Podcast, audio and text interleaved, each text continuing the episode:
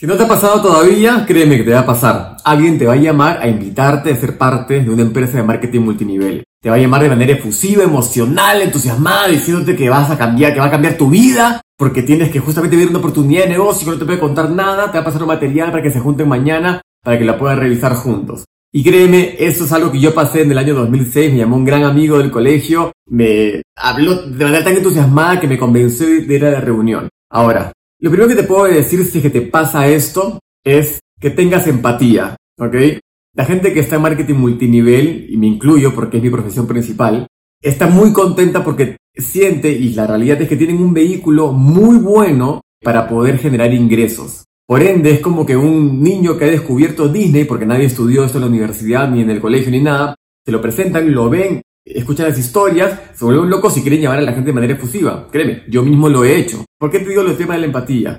Empatiza con el hecho de que están entusiasmados y quieren contarte algo de corazón, te quieren contar algo que realmente para ellos piensan que puede ser bueno porque de repente todavía no tiene resultados y que sienten que para ti también lo puede ser. Están tratando de formar su equipo, mírenlo así, ¿ok? Ahora, eso no quiere decir de que el multinivel sea para ti.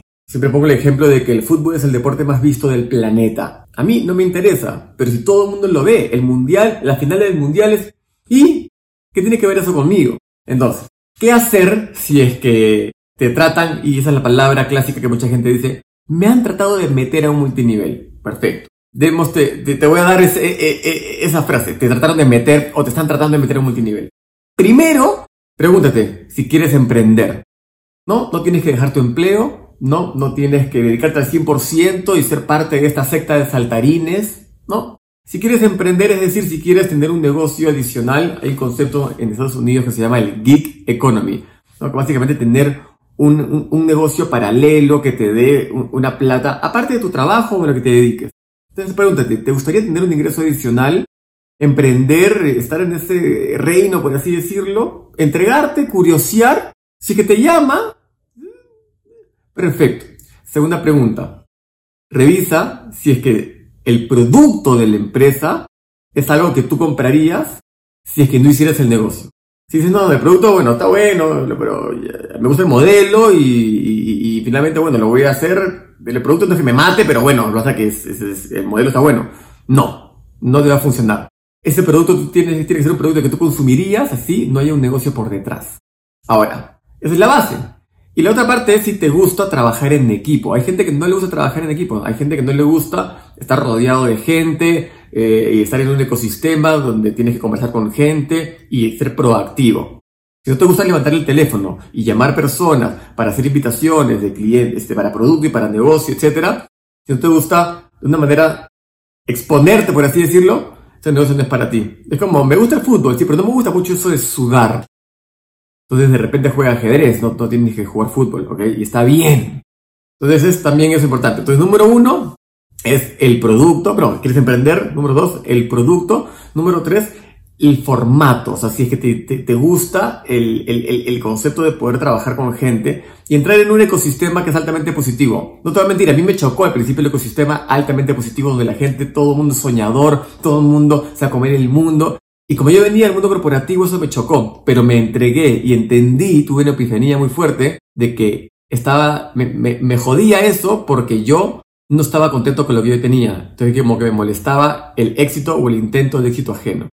Ahora, vamos al siguiente punto. Perfecto, quieres emprender, te gusta el modelo, la gente, el producto, genial.